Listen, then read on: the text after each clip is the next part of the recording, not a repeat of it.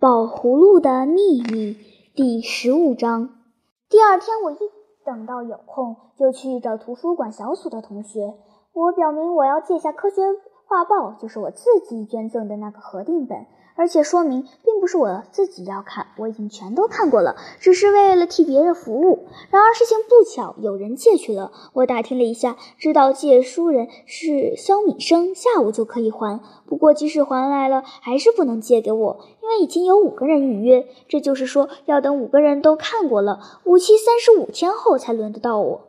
哟呵，这怎么行？我着急起来。那第一个预定的是谁？我和他通融通融，请他先让给我看。那总行吧？图书馆小组一查，第一个预定的是苏明凤，我来火了。苏明凤干嘛要看这个科学画报？究竟是谁捐赠的呀？我问问你们，我今天可要借可借不到，得先借给苏明凤，我可怎么回复老大姐呢？真糟心！我完全没有预计到这一点。其实这是常常会有的情形，尤其是好书。简直轮不过来。我们班上的图书馆虽然很出色，可是像《科学画报》这么名贵的图书到底还不多。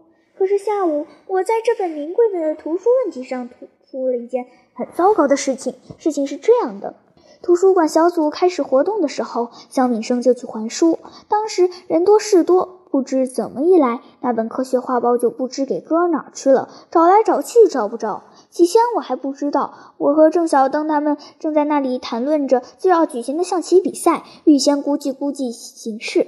忽然我听见咱们图书角那儿嚷嚷起来：“刚才肖敏生的确把书还来了，他的借书条也退还给他了，我记得清清楚楚。”肖敏生，你的借书条呢？没有。肖敏生翻着全身的兜。没有，信修，我压根儿就没有还书吧？我找找。小敏生，你真糊涂！借书条刚才不是还给了你，你就给撕了吗？我瞧见的。同学们就都拥了过去，郑小灯和我也赶紧走了过去。大家七手八脚的找了起来，我很不满意。怎么回事？连这么大一本书都会不见呢？说的是呢。小敏生一面仔细检查他自己的书包，一面接嘴。这得我负责。要是找不着了，我去买一本来赔上。嗯，这不是你的事，这得我们图书馆负责。我赔偿。我忍不住笑起来，说的好容易，赔偿？你倒是去买买看，这样的书早八百年就卖没了，还候着你呢。别吵了，找吧。我们可实在找够了，没有。我找得分外细心，因为我深深知道这本书的可贵。我甚至于趴在地下，伸手到书架上去摸索，弄得满手满袖子的土。没有。我又着急又生气。可是象棋比赛的时间又快到了，我只好起了身，弹弹身上的土。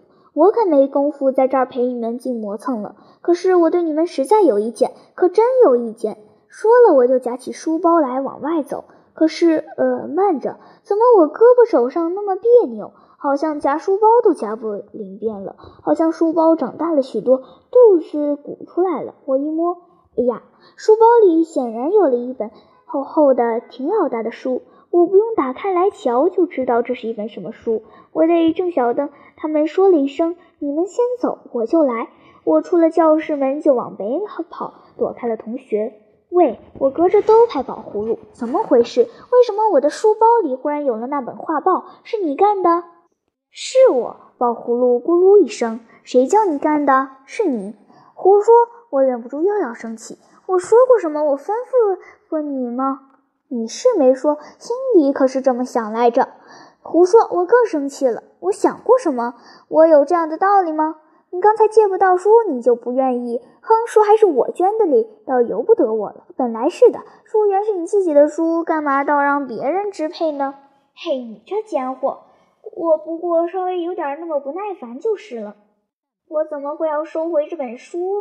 书要是没有捐，那我爱借给谁就借给谁，不爱借给谁就不借给谁。我打断了他，你讽刺我，简直是！宝葫芦可在我兜里很厉害的晃动起来。冤枉，冤枉！哎，王宝，你别只顾着自己撇清，我只是照你的意志办事就是了，怎么倒是讽刺你呢？别哆嗦，我说把书拿去还掉。我说了就摸摸书包，还是鼓着的。怎么，你没听见？我命令你还给图书馆小组。我不会。怎么，你连这点本事都没有？那你怎么拿来的？拿来我会，可是我不会送还。为什么？我只会拿，不会拿出。